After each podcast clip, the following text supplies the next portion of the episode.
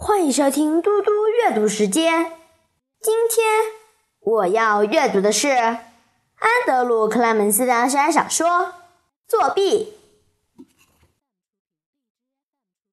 第六章：现实的考验。星期五整天，佐伊的兴奋之情如潮水一般席卷了娜塔莉。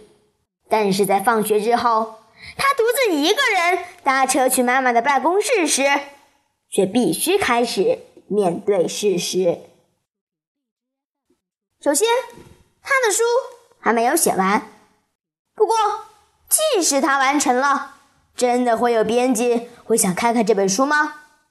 虽然佐伊喜欢，但并不表示他妈妈也会喜欢。而且，万一其他人觉得这本书真的很烂呢？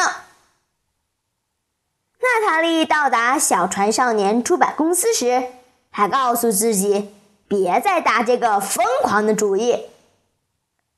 站在艾拉的办公室门口，娜塔莉搓吸着草莓奇异果汁，看着作者从全国各地寄来的邮件堆积如山，里面有咖啡色信封、白色信封、红色镶金色的信封搭配漂亮的字体。有的手稿从加州寄来，有的从伊利诺伊州、德州、佛罗里达州，数量有好几百份。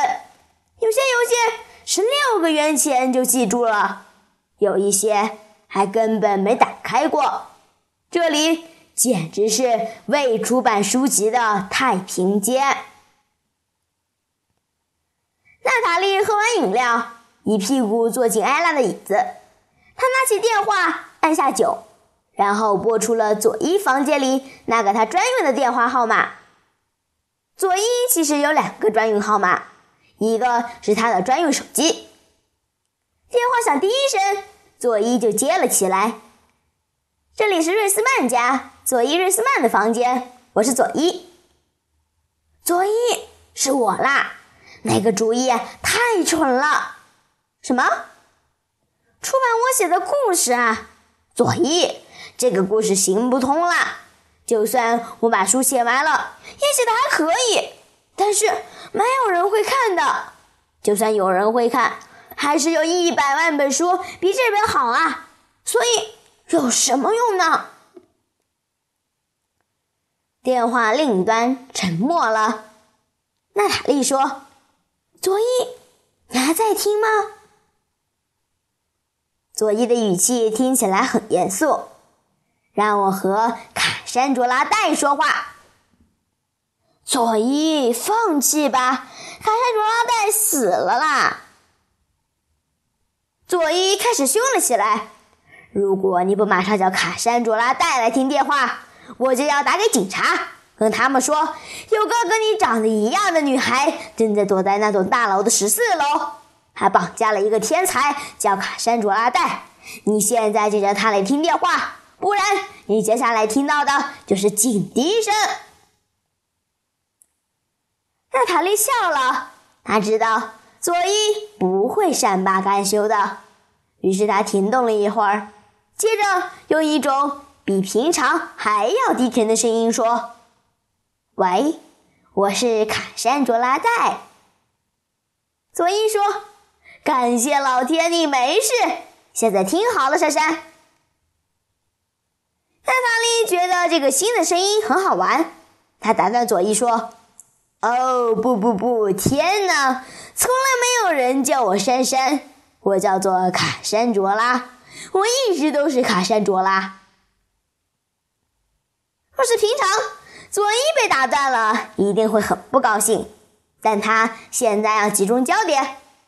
好的，卡山卓拉，听我说，你不要相信那个赖皮鬼娜塔莉跟你说的任何话。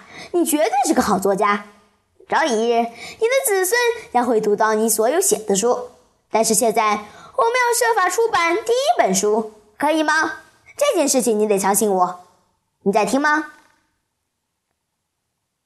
娜塔莉叹了口气，仍然用卡山卓拉的声音说话。嗯，我在听。不过我得说，你真是个超级烦人又很难相处的家伙。戴小姐，我的部分由我担心就好，你只要负责保持头脑清楚。现在你回家去，这个周末继续写，可以吗？